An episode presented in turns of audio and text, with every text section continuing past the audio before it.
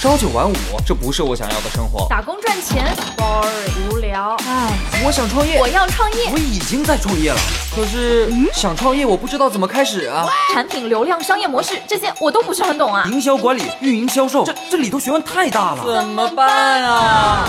想创业不懂项目挑选，想经商不知商业技巧。乐客独角兽创业导师崔磊，商业小纸条苏南为您一一解答，一一解答。欢迎进入今天的创业找崔磊。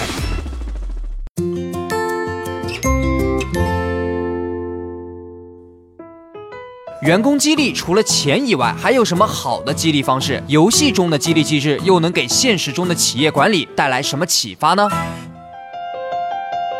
有请崔磊。有请崔磊。说到这个员工的激励啊，钱肯定是离不开的。但是企业在满足了员工的生理需求和安全需求以后，激励员工的重点就应该转移到社交需求和自我实现上。我觉得这会比物质激励更重要。我就来谈谈啊，通过工作分配得当，让员工得到自我实现，从而产生激励效果。唱吧啊，这是一个 A P P，在这方面做的就非常有特色。唱吧我不知道你有没有玩过啊，这是一款把线下的 K T V 搬到手机上的唱歌软件。号称是手机里的 KTV，唱吧的老板就认为工作分配得当也是能很好的激励员工的。那他是怎么做的呢？针对老员工稳定性很高，但是缺乏创造力；新员工想法很多，但是缺乏经验，这让很多管理者头疼，是吧？唱吧采用的方法是让老员工做新业务线，新人做老业务线。哎，这跟很多公司的管理方法不太一样啊。大多数公司对于新人一般呢会安排打杂一段时间，熟悉环境啊，怎么可能安排新人非常难的工作呢？万一新人不胜任，你说怎么办呢？我跟你说啊，新人这时候肯定是不胜任的，那他怎么办呢？就是去学习啊，通过工作压力边学边输出，这样新人的学习成长速度就会更快。那么对于新人来说呢，他理解到老板或者管理者对他的放权和信任，以及看到自己实实在在的成长，得到了自我实现，这就是一种激励。那对于老员工呢，当一家公司开拓新业务的时候，你想想看，老板通常会怎么做？是不是挖几个新领域的业务牛人过来，空降嘛，对吧？空降兵，唱吧的老板。他不这么做，对吧？他觉得老业务可能已经调动不了老员工的积极性了，给他们换换口味可能是个好方法。那为什么不让老员工尝试一下新业务呢？对吧？尝试一下呗。老员工对公司和工作都很熟悉，他们更容易做出符合公司长远利益的判断。而且呢，老员工进入到舒适区，现在让他们接触新业务，他们也得逼着自己快速的学习，寻求进一步的自我实现。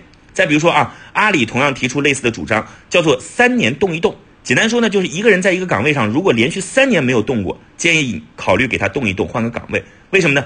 因为一个人他最好的状态是一个脚踏在恐慌圈，另一个脚踏在挑战圈。因为这是一个人最紧张、最有危机感的时候，这时候最能激发他的斗志和创造力。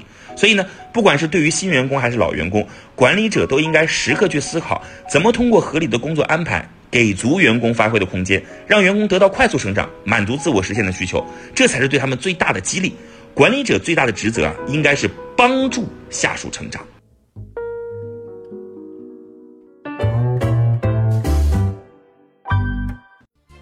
嗨，大家好，我是崔磊。下拉手机屏幕，在节目简介里有我的个人微信号。朋友圈我会分享创业思考、商业观察，以及和支付宝、抖音等巨头合作的创业好项目，欢迎您来交流。我们的创业平台乐客独角兽已经汇聚了三万多名各行各业的创业者，欢迎您来寻找资源。有请商业小纸条，请商业小纸条。谈到激励呢，我想说一说游戏的激励，相信对各位能够有所启发。啊，学习为何让人感到痛苦啊？受罪呀，难熬啊！啊，为啥游戏这么爽啊？啊，为啥呢？我们来找找区别。一，游戏有激励，激励的门槛和目标设置的，而且应该相对合理。腾讯的王者荣耀玩家百分之五十四是女性用户，哎，要知道啊，这种游戏呀，女性玩家很少的，对不？啊，操作好复杂呀，哎，怎么什么组团啊，什么 ADC 这那的战术啊，什么上单这那不懂。但是王者荣耀呢，想办法降低了操作门槛啊，你进来之后有一个新手教学，哎，然后不断的打怪升级，从简单的开始，慢慢慢熟练之后，你有了一定。啊，骚操作的能力，这时候去参加正式的对战，是吧？跟人组团打怪去，是吧？让你一点点突破。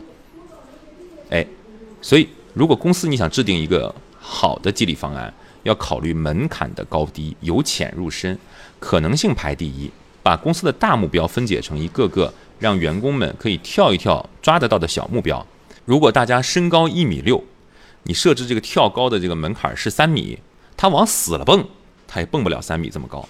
所以第一个这个被奖励的门槛，身高一米六，伸直了胳膊两米二，所以跳一跳能完成的一个目标设置成两米五，对吧？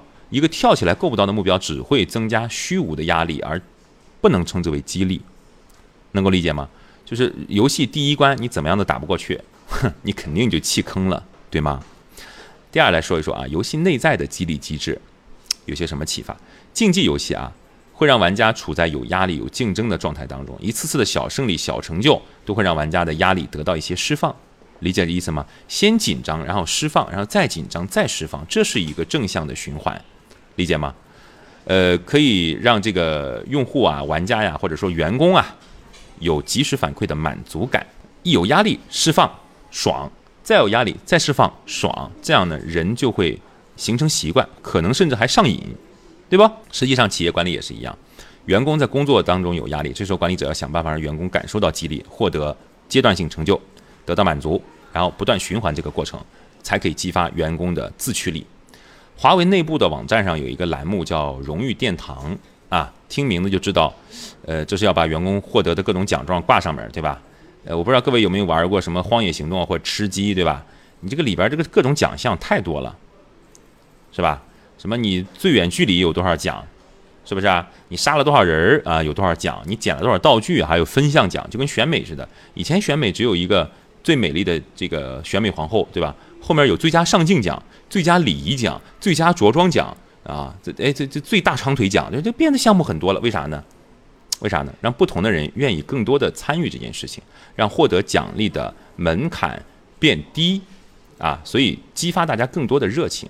说华为这个荣誉墙啊，你看有金牌奖、蓝血时节、天道酬勤奖、零起飞奖、明日之星等等奖项，这比选美小姐的奖项还要丰富，是吧？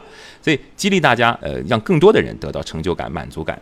啊，所以形成一个正向的、相对普惠的激励。有人做实验就表明说，如果管理者认为下属是聪明优秀的，下属心里也会形成自我肯定的正向力量。他不但会更努力完成困难的工作，还会激发内在潜能。